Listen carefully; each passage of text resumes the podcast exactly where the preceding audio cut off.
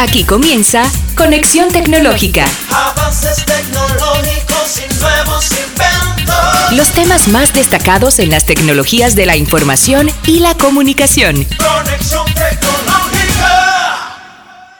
Un placer de estar con ustedes cada semana en su programa Conexión Tecnológica. Siempre llevándoles a ustedes interesantes informaciones sobre el mundo de las TIC, tecnología de la información y la comunicación. Así que le damos la bienvenida a todos ustedes eh, semana tras semana a nutrirse de tecnología, conexión tecnológica. Su anfitrión Guido Mieses está con ustedes y nuestro equipo de trabajo. Por ahí está Wendy de la Rosa. Está como una rosa. Oh, wow. Muchas gracias, muchas gracias. Bienvenidos, bienvenidos a todos nuestros queridos amigos. Recuerden que estamos a través de Instagram en nuestra conexión Tech RD en vivo. Conéctense, señores, para que nos den seguimiento. También a través de Facebook en Conexión Tecnológica RD, en nuestro YouTube Conexión Tecnológica y también por el canal 38 de Altiz y 60 de Claro. Así que ya ustedes Y saben. otros nos- medios de cable. Y otros medios del cable que nos pueden encontrar por ahí. Adicional, ¿verdad? De los medios que ya estuvimos comentando. Pero conéctense a nuestro live en Instagram por Conexión Tech RD. Y tal como tú comentas, Guido, esta semana tenemos unos, mira, un plato delicioso, vamos a llamarlo cada así. semana Como cada traemos. semana. De todo. Mira, le quiero dar las gracias a todos los aliados que están con nosotros, que nos apoyan en este proyecto Conexión Tecnológica. Claro. Eh, estamos hablando de la de Altiz y empresa eh, líder en telecomunicaciones y también tenemos a Cablecom, Piciaule, Lavandería Fagni que está con nosotros y otros que quieran agregarse a este proyecto interesante de tecnología, conexión tecnológica. Adicionalmente, tenemos a nuestra gente de mercado que en su Claro. edición número 50 de su revista No, bueno, que están, son aliados de nosotros. aliado de nosotros también, por eso, Technology. por eso lo estoy mencionando Ah. también. Eh, bueno, pues que busquen la revista a través de sus medios de Mercado Media Network, en el que este eh, salió esta semana un súper interesante, en donde ellos identifican y analizan las 50 tecnologías que han causado mayor impacto del siglo XXI. Señores, eso es, hay que ir a buscarlo y revisarlo. Todo también, eh, pues, eh, viene con las transformaciones que se han dado forma a la humanidad quedan expresadas en este reporte especial de, los, de las 50 tecnologías. Y también, pues, eh, viene con ellos, pues, Romina Seltzer, que es vicepresidenta senior de productos de Visa para Latinoamérica y el Caribe, que cuenta, obviamente, la manera en que su organización ha acompañado a grandes y pequeños negocios en el desarrollo de canales digitales. Todo eso y más van a poder encontrar en su revista Mercado. Edición número 50. Ahí sí. La de oro, la edad de oro, ¿no es que dicen? ¿Eh? Totalmente. O de plata, o de plata. No, eso es oro, ¿qué pasa? Ah, oro. Ah, está eso es oro, ese es oro. No es fácil, 50 años. ¿Eh? Así es. Así que felicitaciones. por Muchas edición felicitaciones. Búsquenla, 50. señores, que es una edición está muy especial con todo ese contenido fabuloso, al igual que nosotros que tenemos contenido de nuestras noticias como todas las semanas Así y hablaremos es. un poquito de que esto es insólito. Los hackers devolvieron 600 millones de dólares del mayor robo Bueno, de sí. criptomonedas de la historia. Si un Bueno. dominicano lo devuelve. Yo no voy a entrar en esa polémica, pero yo creo que sí, porque ellos hicieron un trato. Claro, sabes. claro. No, pues el trato es darle su empleo, darle un empleo.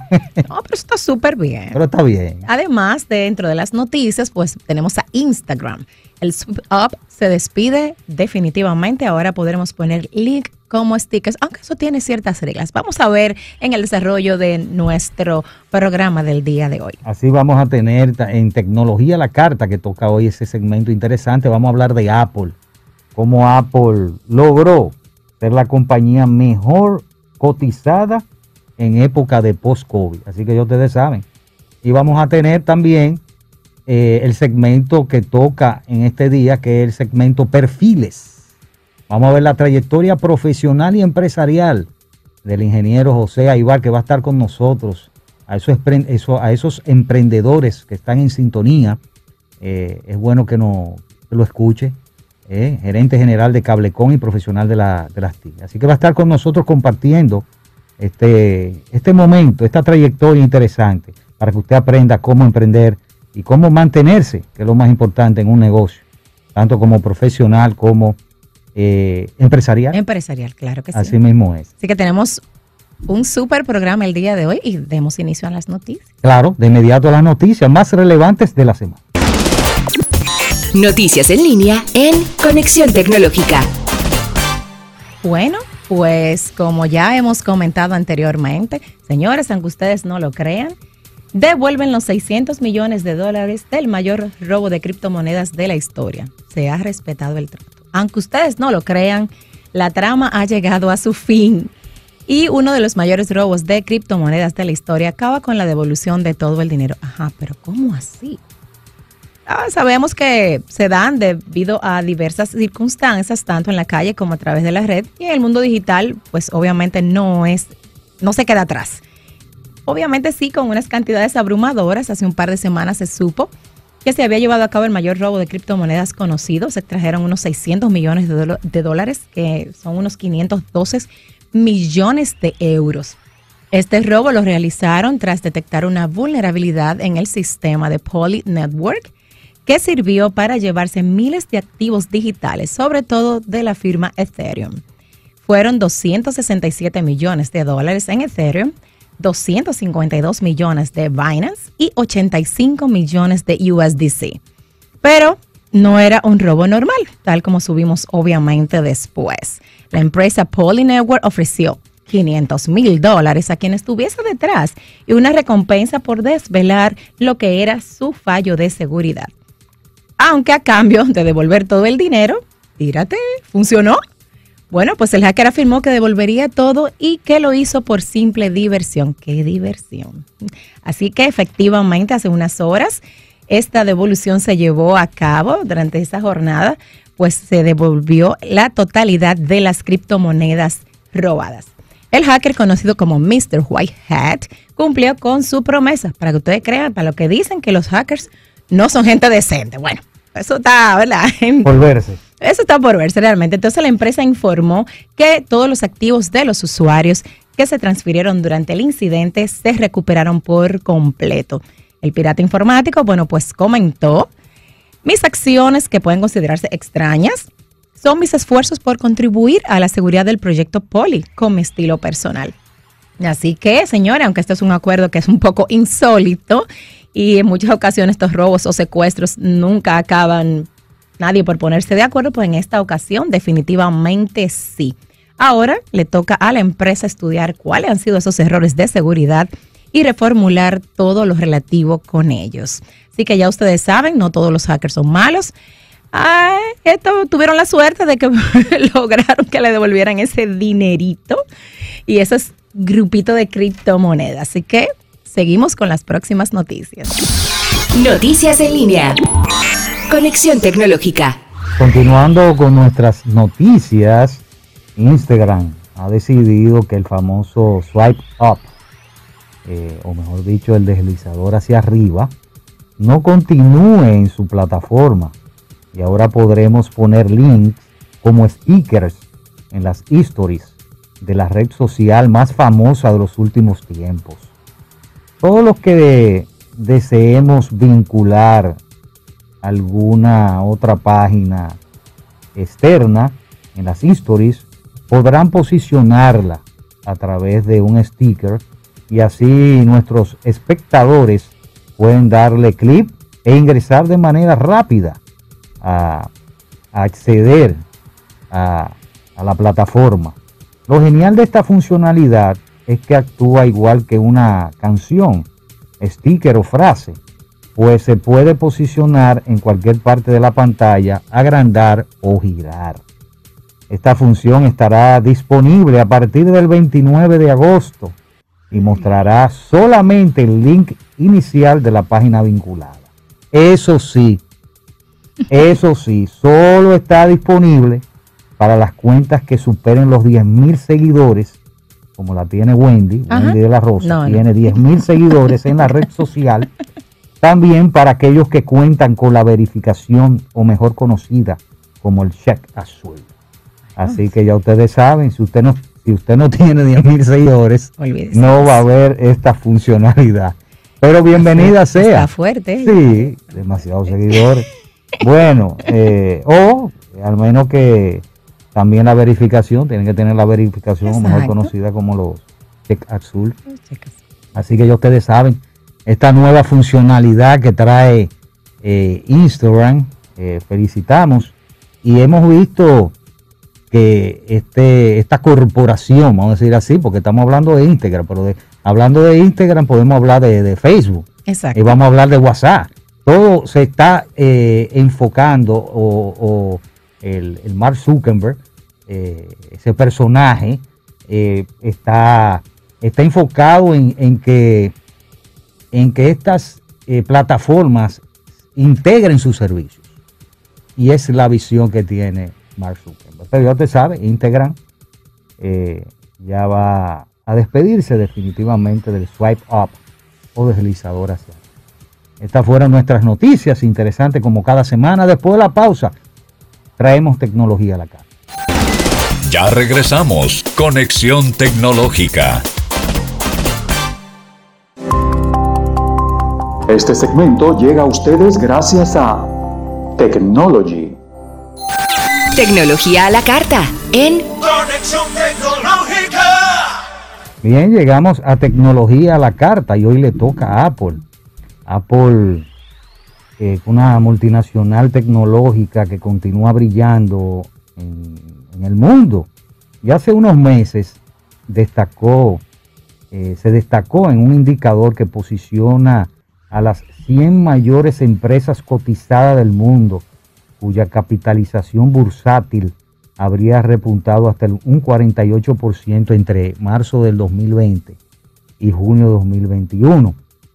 Apple todos los años logra mantenerse en la cima de una gran variedad de listados. Y parece que la pandemia no resultó ser tan mala para esta marca, eh, porque así lo evidencia eh, las cifras. Hace un año, por ejemplo, se convirtió en la primera empresa estadounidense con un valor de mercado de 2 billones de dólares. Creció un 30% y se reafirmó como una de las compañías eh, más cotizadas del mundo. Ah, Y la firma disparó en su bolsa, esa bolsa bursátil, la bolsa de valores, eh, al mando de Tinkoff. Estamos hablando que Tinkoff desde el 2011 ha elevado su capital, eh, con el mando de esta, de esta persona, ha elevado una, su capitalización de 350 mil millones de dólares a los 2.48 billones y sus acciones alcanzaron un máximo histórico eh, durante esta semana y la otra, como eh, estamos hablando de las acciones que cuestan 151 dólares con, con 68. Que no es poco. Eh, y eso es interesante. claro que Incluso desde la marca eh, duplicó ese valor del de 2008 2018 en apenas dos años gracias a un empujón que le dio el coronavirus. O sea que el COVID le dio a esta marca eh, un valor en el mercado, en cuanto al mercado de valores o bolsa, eh, duplicando a 2.48 billones como lo habíamos dicho. Gracias a qué? A, lo- a los ingresos de no solamente de los valores, sino de los ingresos también de la digitalización del ocio eh, y el trabajo.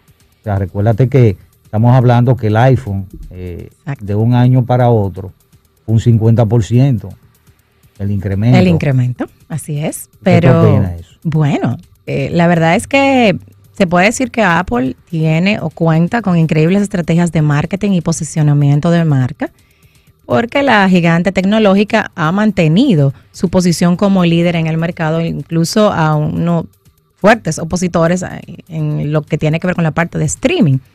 Eh, es importante saber que no es que ellos se quedan durmiendo en sus laureles, es que Apple cada año realizan su esperada conferencia, la WWDC, que es la que presenta el rediseño de productos tanto de Mac como de iPhone, como de Apple Watch, entre otras funcionalidades a través de lo que es la mejora del software y todo lo que tiene que ver con tecnología de punta completamente renovada. Esa conferencia que es enfocada a desarrolladores. A desarrolladores, sí, pero ahí es donde ellos, ahí es donde ellos, digamos, empiezan a mirar hacia el futuro. O sea, como te digo, no se duermen en sus laureles. Y según inf- informaciones de Mark Gorman, un periodista de Bloomberg, eh, Apple estaría trabajando en una versión mejorada de su línea de aparatos de Mac Mini. O sea, que eso estaba como, como tierno, ¿verdad? Entonces, esa nueva versión prometía hacer uso de lo que es el nuevo chip M1X para completar lo que son trabajos que requieren más potencia que su predecesor.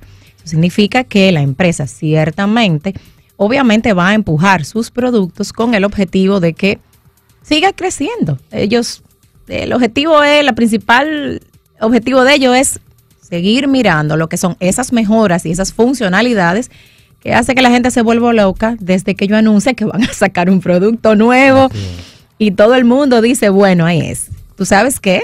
Eh, meses atrás el CEO de ellos, como tú bien dijiste, eh, Cook, presentó lo que fue el iOS 15 con funcionalidades más renovadas que nunca. O sea que la pandemia no los detuvo y ellos han estado eh, constantemente planificando y presentando nuevos sistemas operativos para tanto las tablets, las iPads, como para los Watch, los Apple Watch, los relojes inteligentes, como lo que son sus computadores, sus Mac OS. O sea, por eso esa rentabilidad tan importante. No, y que eh, enfocándonos en los relojes inteligentes, esta nueva versión, el Watch OS 8, trae una funcionalidad interesante, que es la funcionalidad para los diabéticos, Sí. que va a medir la glucosa de la sangre.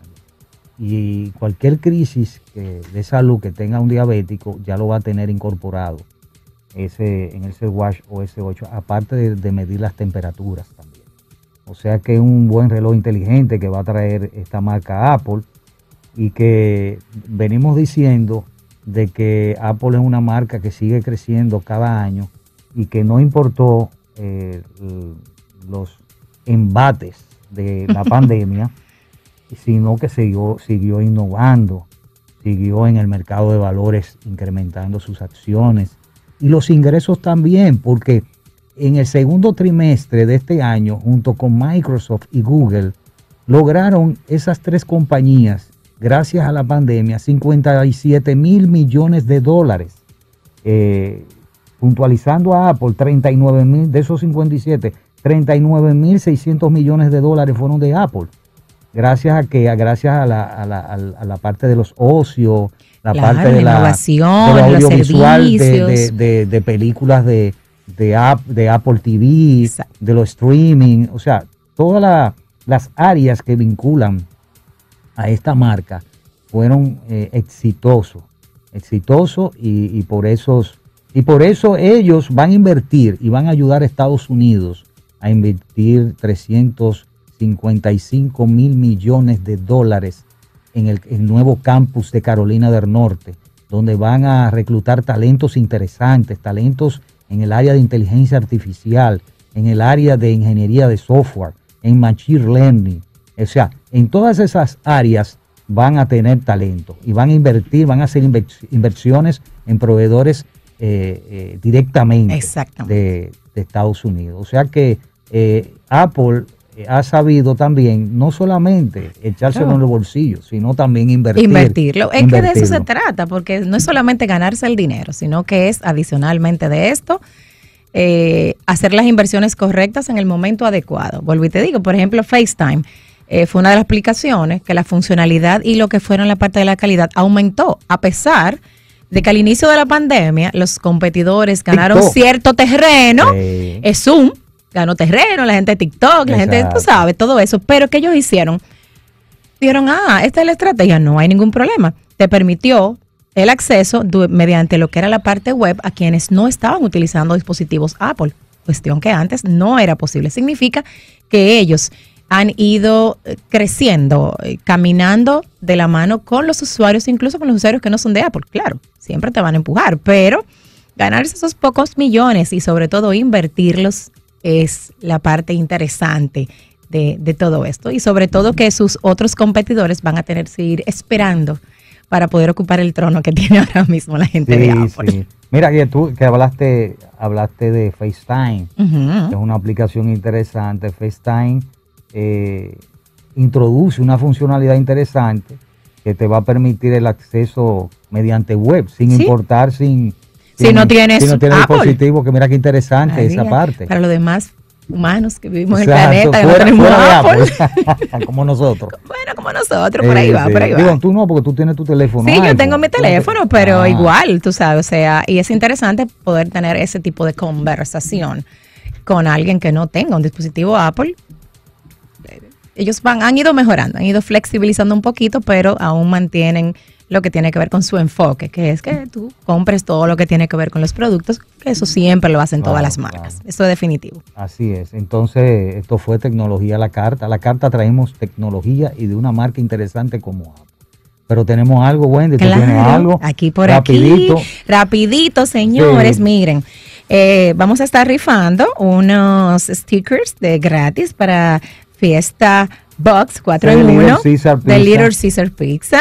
Eh, pero para eso necesito que me den una llamadita aquí a Super 7 en el Mira, lo- los 809. que son de Santo Domingo, sí, de Santo los Domingo. de Santo Domingo, eh, pueden optar por cualquier sucursal de Little Caesar Pizza, una fiesta box 4 en 1 gratis. O sea, eso es para estar tranquilo hoy, se lo como hoy, se Ay, lo come sí, mañana. mañana. Lo importante es que se lo coma en familia. Sin. Así que desde los teléfonos y el que me diga, bueno, el que ¿Qué nos tú diga, quieres? ¿Qué tú quieres que nos responda? bueno, Vamos eh, a ver. mira, fácil, es fácil. De las noticias, eh, Instagram tenía una nueva funcionalidad, ¿verdad? Sí. ¿Cuándo se va a eliminar? ¿Qué- ¿En qué fecha? Yo dije la fecha. Exactamente. Entonces, señores, llámenos al 809-565-1077 para que nos den la respuesta que Guido acaba de decir. O sea, ¿Cuál fue la fecha? ¿Cuál fue la fecha? O la fecha, fácil. mejor dicho. Exacto. En que esa funcionalidad va a ya. dejar de estar disponible.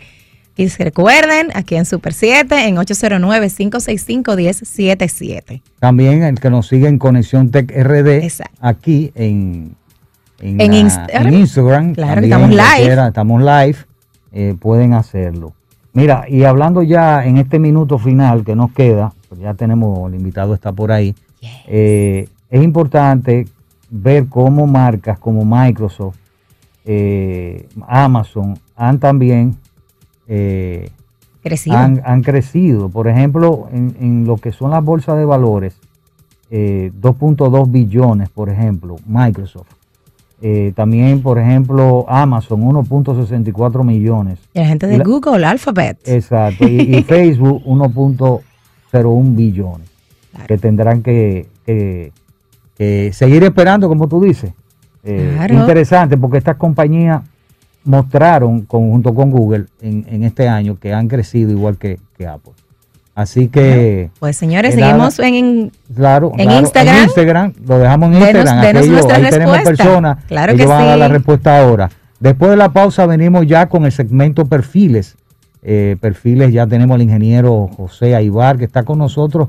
Vamos a hablar con él, su trayectoria profesional y empresarial. Después de la pausa.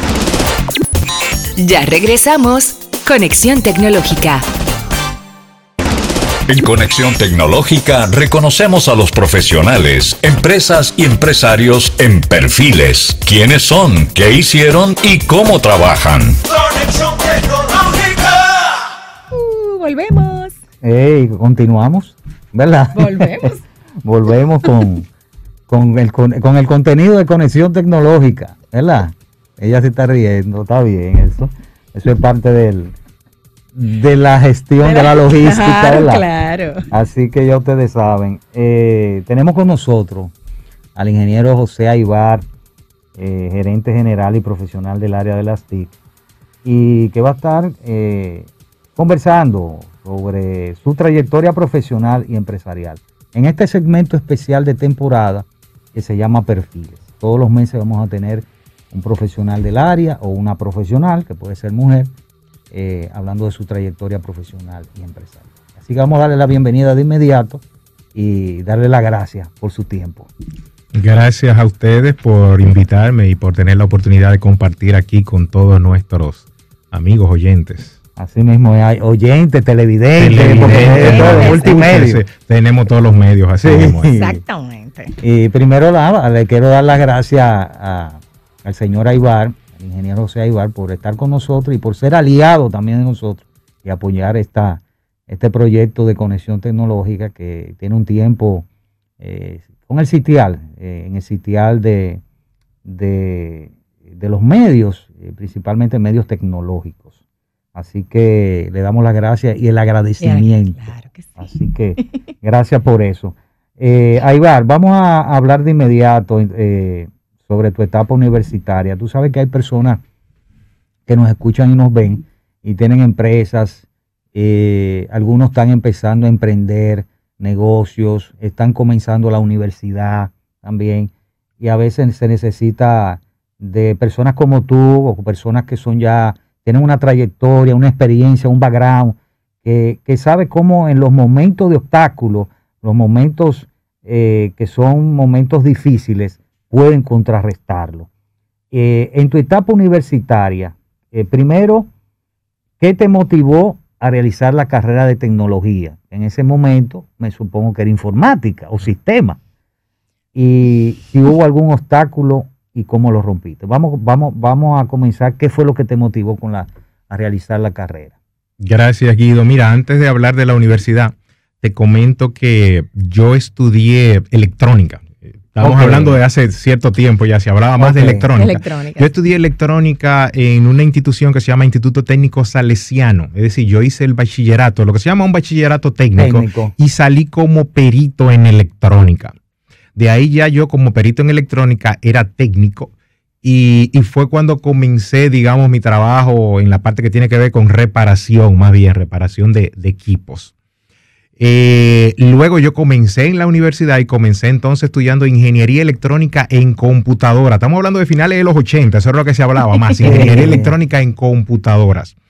Eh, comencé, es una carrera de cuatro años, yo duré seis en la universidad. Y duré seis porque yo tenía que estudiar y trabajar. me imagino. Entonces, como mucha gente ahora mucho. también, pero ¿qué sucede? Que no podía tomar, digamos, todas las materias juntas y siempre había un laboratorio que era a las 5 de la tarde y no lo podía y tenía que irlo posponiendo hasta que, digamos, eh, concluí la carrera. A mí me apasiona lo que tiene que ver con la parte de electrónica, me apasiona también lo que tiene que ver con la parte de tecnología, por eso decidí estudiar eh, electrónica. De ahí después, eh, en el 88, hice una maestría, en el 98, perdón, ya hice una maestría en, en administración eh, de empresa en la Pucamay, me estudié electrónica en Intec. Y en el 2008 hice una, una certificación de maestría eh, en la Universidad de Nueva York. Eso, eso lo hicimos aquí, un grupo de profesionales, y entonces venían los profesores de la Universidad de Nueva York y por ocho meses, todas las semanas, eh, se impartían clases de jueves a, a sábado, 16 horas de clase, lo cual contribuyó, digamos, en mi preparación profesional. Interesante. eh, Sí, mucho. Electrónica eh, y llegar a la, a la A tecnología. A tecnología. sí. Bueno, pero, señora Ibar, usted nos, nos comenta que estudió eso, pero usted trabajaba en esa época. ¿En qué usted trabajaba? ¿Cuál fue su primer trabajo? ¿Y cómo, digamos, o sea, cómo fue ese proceso? Y de ahí cómo saltó a ser el quizá el visionario, el empresario que es usted el día de hoy. Mira, muy interesante tu pregunta. Eh, como les decía, yo fui, comencé siendo técnico y entonces ahí comencé mi primer trabajo, es una compañía que se llama Distribuidora Universal.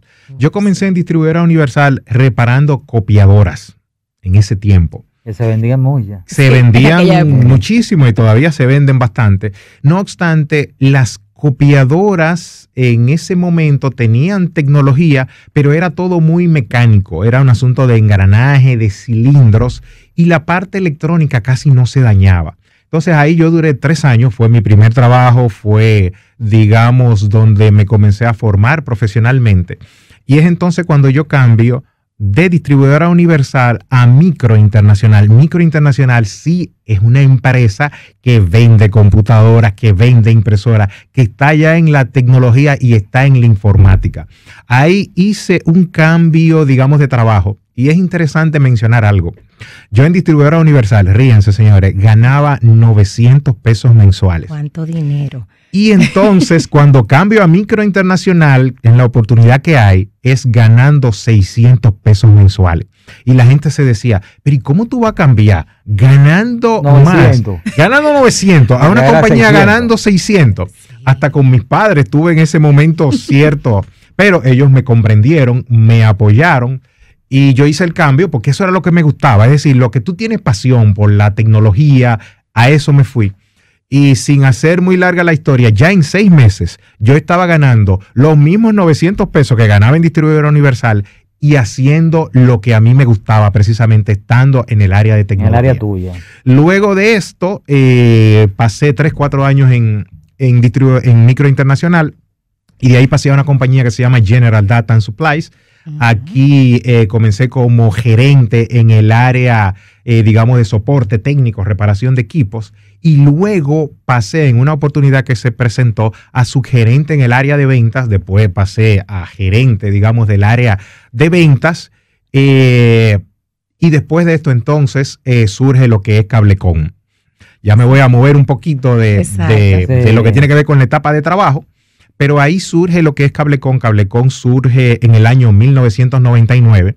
Estábamos hablando en esa época, para los que no son tan jovencitos, del Y2K, del efecto del año 2000. Sí. La gente estaba comprando computadoras y de todo.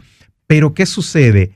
Que las máquinas antes, y tú eres más o menos de esa época, igual que yo, Guido, sabes que las computadoras venían y no venían con tarjeta de red y no, no venían ni siquiera con, con, con, con puerto de comunicación. Es decir, era una tarjeta de red que había que ponerle adicional. Sí. Y para tú conectarte por internet era con una línea telefónica y marcar un número Ok. dial con, la, con, la- con las Mm. empresas La empresa, telefónicas. exacto. Nosotros vimos ese nicho de mercado porque eh, las oportunidades se presentan, tú te das cuenta que hay una necesidad insatisfecha y las compañías se dedicaban a vender computadoras, pero no te vendían las tarjetas de redes o los medios de comunicación. Vimos esa oportunidad y nace Cablecom para llenar ese, ese nicho de mercado. Estamos hablando del 99, precisamente. Así nace Cablecom. Así Wow. nace Cablecom. Entonces ya con la visión de empresario. ya nacemos ahí con la visión asimismo de, de, de empresario, de formar una empresa y de, digamos, satisfacer una necesidad del mercado que nos dimos cuenta porque yo vendía computadoras y sabía que la gente compraba computadoras pero no tenía tarjeta de redes,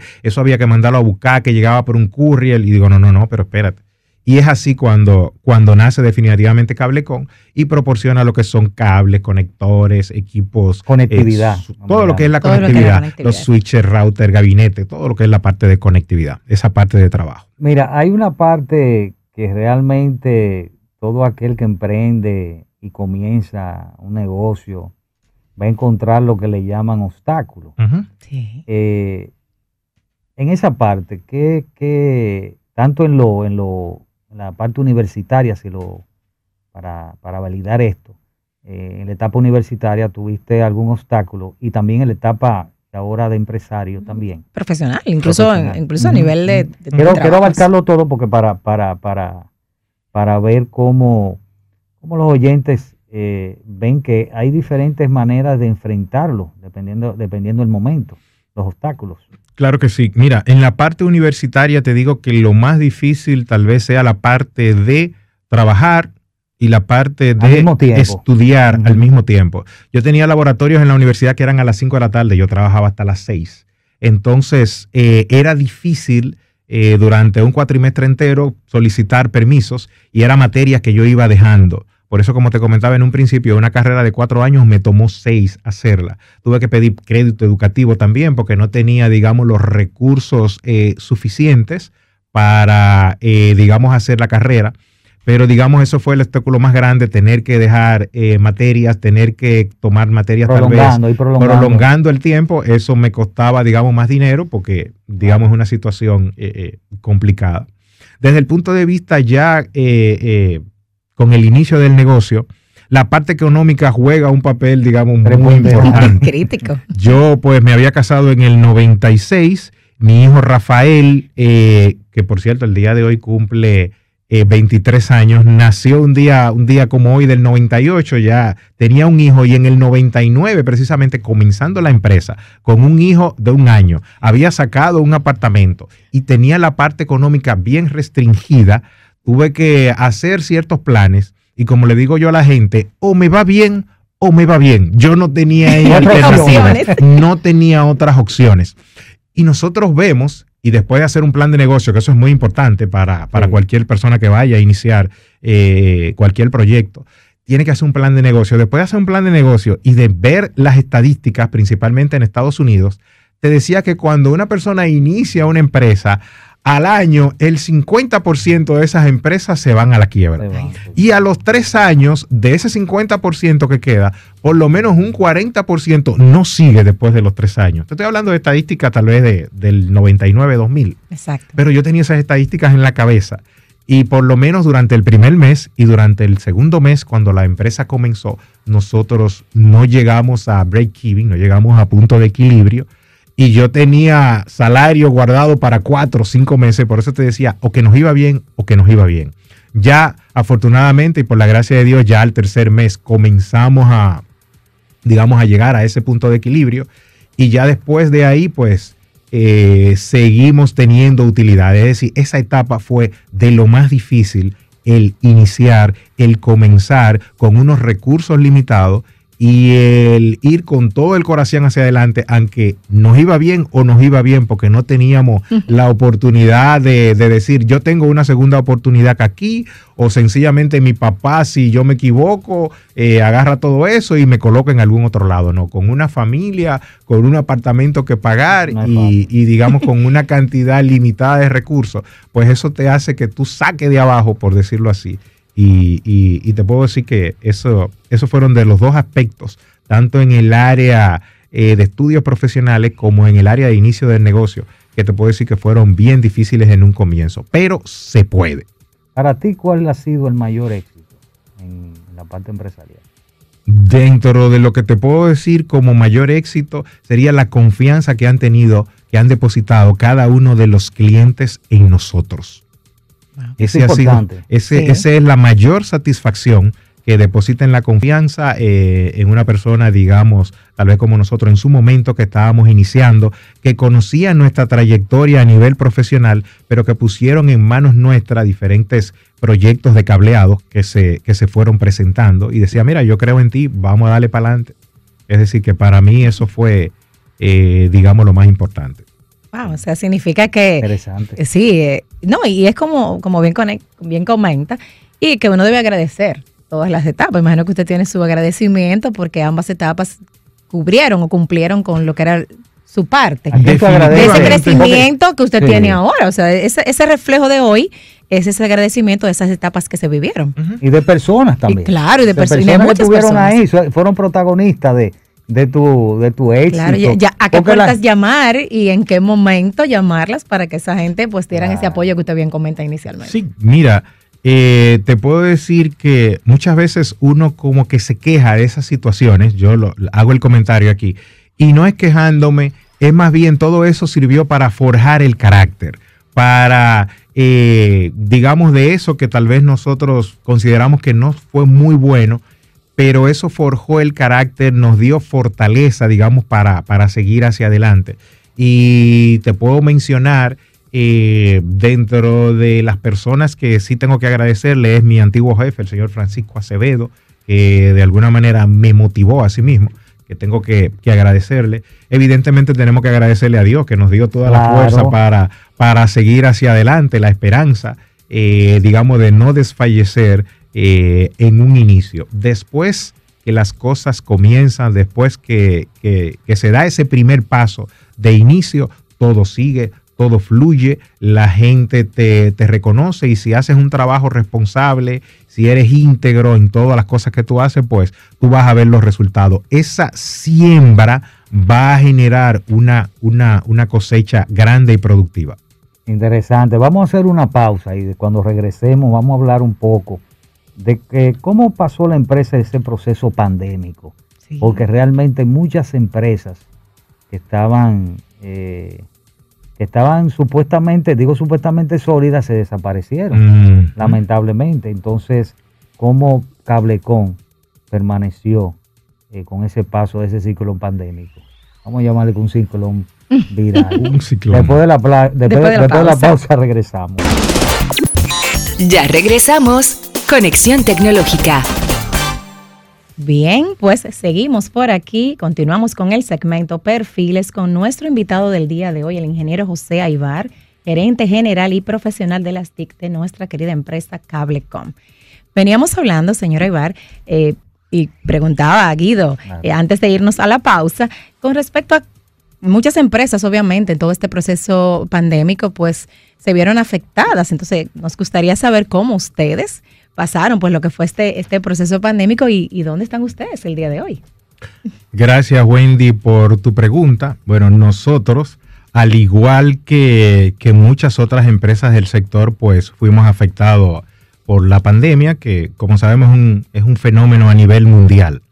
Entonces, eh, te puedo decir que los meses de abril y mayo del 2020 han sido los meses donde nosotros hemos tenido ventas más bajas eh, de los últimos cinco años. Estuvimos verificando del 2016 hacia acá y las ventas de nosotros fueron, digamos, muy bajas. Eh, y es así en todas las empresas prácticamente de, lo que es el sector.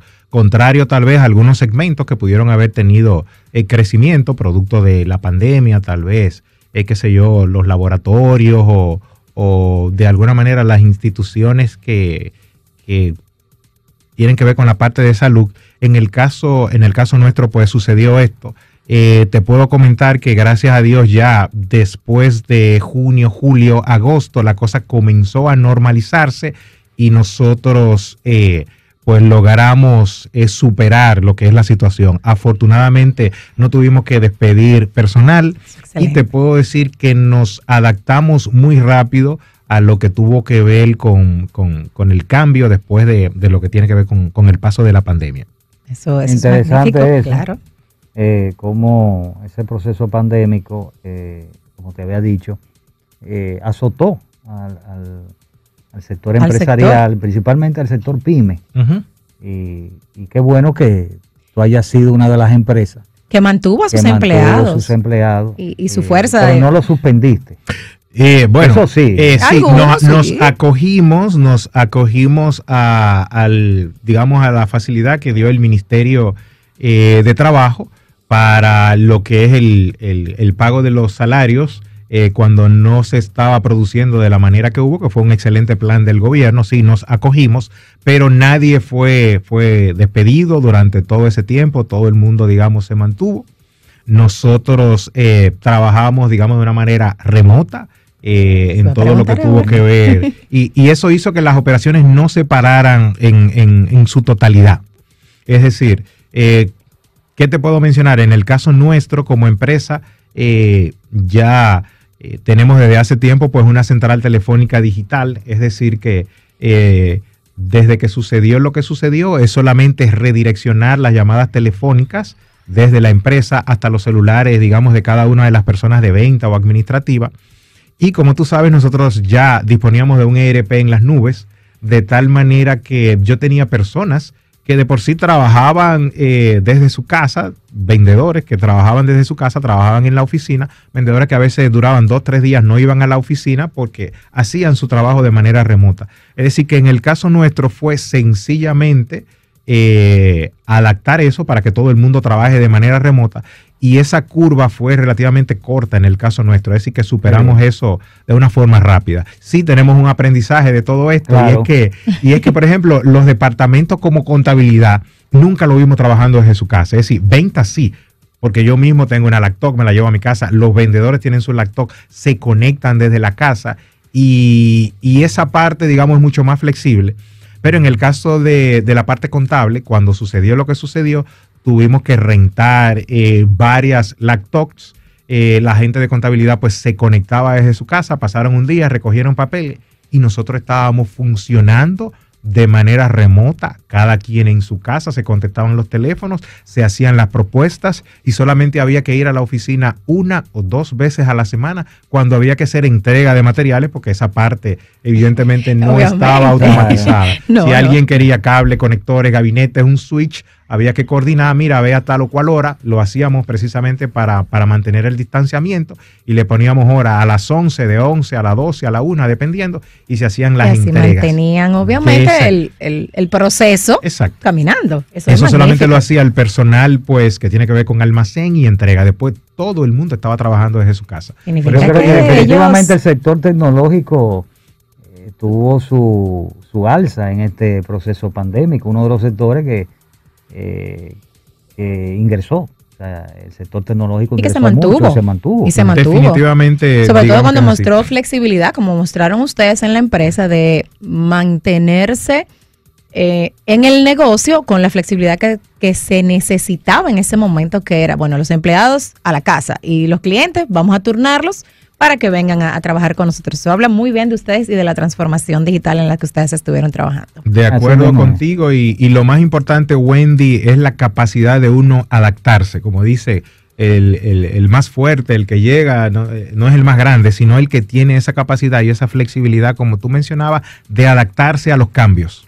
Mira, eh, eh, ese tema que pone Wendy de transformación digital es uno de los temas que está en boga, término y, y concepto y, y realmente eh, es una eh, es un proceso, Ujú. eh, es un proceso que tiene que ya la empresa, incluso el, el proceso pandémico agilizó. eh, Empujó, Tremendo. empujó, no lo agilizó, lo empujó. No, lo, lo agilizó Lo y lo empujó. Lo aceleró, lo empujó, como tú quieras, pero sí lo hizo rápido Exacto. y, y la transformación digital eh, en las empresas es una realidad. ya. Yo creo que, ¿y cuál es tu opinión sobre esto? Eh, sobre la transformación digital en las empresas. Mira, evidentemente cuando hablamos de transformación digital, como ustedes dicen, es, es precisamente el, el digitalizar el- el- todos los procesos de, de la empresa, eh, digitalizarlo a través de, de- de, di- digamos, lo- los diferentes eh, medios que nosotros tenemos electrónicos para hacer los procesos más eficientes Más automatizado. más automatizado, utilizando todas las tecnologías de información que nosotros conocemos. Eh, estoy 100% de acuerdo contigo porque eso contribuye a eficientizar los procesos, contribuye a reducir costos y contribuye a la satisfacción del cliente. Pero hay algo interesante en todo lo que tiene que ver con esto y es el factor humano. La gente tiene que estar involucrado en esto. No es solamente yo tener servidores más rápidos, no es solamente yo tener un ERP en las nubes, no es solamente nosotros tener una central telefónica, como te mencioné, que pueda fácilmente ser adaptada, sino que ese cambio también tiene que venir, es un proceso en donde ese cambio tiene que venir con la gente también. Por eso nosotros eh, respetamos mucho cuando se habla de transformación digital, entendemos en el caso nuestro que estamos en el proceso, pero nos falta eh, todavía bastante porque necesitamos eh, que la gente entienda y que la gente se monte, digamos, en ese cambio. Y, es un, y, y tiene que ver con todo en la empresa. Yo te mencioné solamente algunas partes, pero tiene que ver incluso eh, con la parte de automatización en los procesos de, De de entrega, de, de- de- de los negocios que se hacen. Es decir, nosotros tenemos, por ejemplo, un CRM para automatizar todo lo que tiene que ver con el seguimiento de las propuestas, eh, todo lo que tiene que ver con, eh, digamos, cuando hay una comunicación con un cliente, darle el seguimiento adecuado, pero eso tiene que ver con el proceso de entrega, optimización, el proceso de compra. Es algo que en lo que nosotros hemos ido, en lo que nosotros hemos ido avanzando, eh, pero te digo que respeto mucho eso y entiendo que las personas tienen que estar completamente involucradas en la parte de la transformación digital para que se dé. No es solamente equipo, sino que la gente tiene que estar también involucrada. Bueno, te doy las gracias, pero antes de despedirnos contigo, eh, yo tengo unos audios eh, breves, creo que quizás voy a, voy, a hacer, Ajá. voy a hacer uno. Sí. Parece que alguien te quiere agradecer, eh, empleados, familiares, amigos. Vamos a poner uno, vamos a ver. Vamos arriba. Hola, soy Josefina Ibar, gerente administrativa de nuestra empresa Cablecom. Me siento muy bien trabajando al lado de José, mi hermano, ya con 17 años. Es un líder de quien aprendemos todos, un ser humano muy honesto y trabajador. Dios lo bendiga siempre. Su hermana. Vamos a poner otro y nos despedimos. Exacto. Eran tres. Vamos a ver. Hola, mi nombre es Julie Liven Rodríguez. Eh, soy ejecutiva de ventas. Tengo 13 años eh, trabajando en Cablecom. Le doy las gracias a Dios porque conocer la familia Ibar y pertenecer a su empresa me ha servido de mucho. Y digo esto porque me siento como que estoy trabajando para mí eh, porque lo hago con mucho amor, esfuerzo y dedicación en cada cosa que, que realizo y en cada cosa que me toca eh, forzarme o que ellos me pongan para, para realizarlo. Para mí, Cablecom es más que una empresa, es parte de mi familia. Gracias. Bueno, bueno, ya usted ve que tiene que aumentarle el sueldo a esas dos personas. Ay, mi madre. Eh, Oye, me tiene un compromiso. Tremenda sorpresa, te puedo decir, Claro. de Josefina. Josefina, mi hermana, pues trabajaba en un banco y deja un banco para irse a trabajar con, con su hermano. Es mucho que decir es en cuanto a ella. Yo le agradezco, es una persona 100% en donde yo deposito, digamos, toda mi confianza. Una persona muy preparada y qué bueno, estoy casi con los ojos aguados. No sabía que... Sí, que tú sabes que yo vengo con esa. Sí, hombre. Julie, pues, es la líder en el área de venta, es una persona, digamos, eh, asimismo muy extrovertida y a la cual nosotros, pues, le agradecemos mucho. Tiene, pues, mucho tiempo trabajando eh, eh, eh, con nosotros.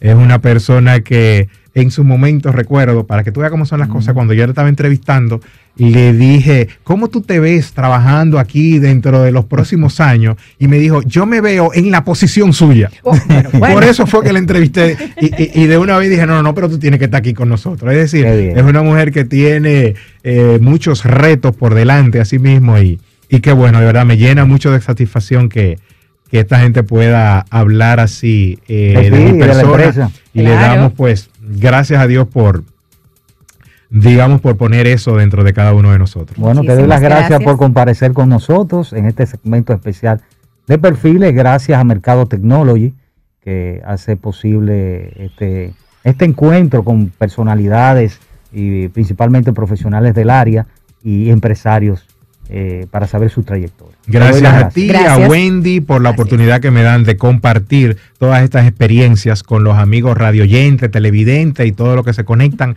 a través de las redes sociales y los diferentes canales que ustedes tienen. Muchísimas gracias. Bueno, gracias a todos los amigos que nos escucharon y nos vieron. La próxima semana estaremos de vuelta con más informaciones sobre el mundo de las TIC, tecnología de la información y la comunicación. Gracias. Hasta la próxima. Hasta aquí, Conexión Tecnológica. Avances tecnológicos y nuevos inventos. Nos encontramos en una próxima entrega Conexión tecnológica. con Guido Mieses.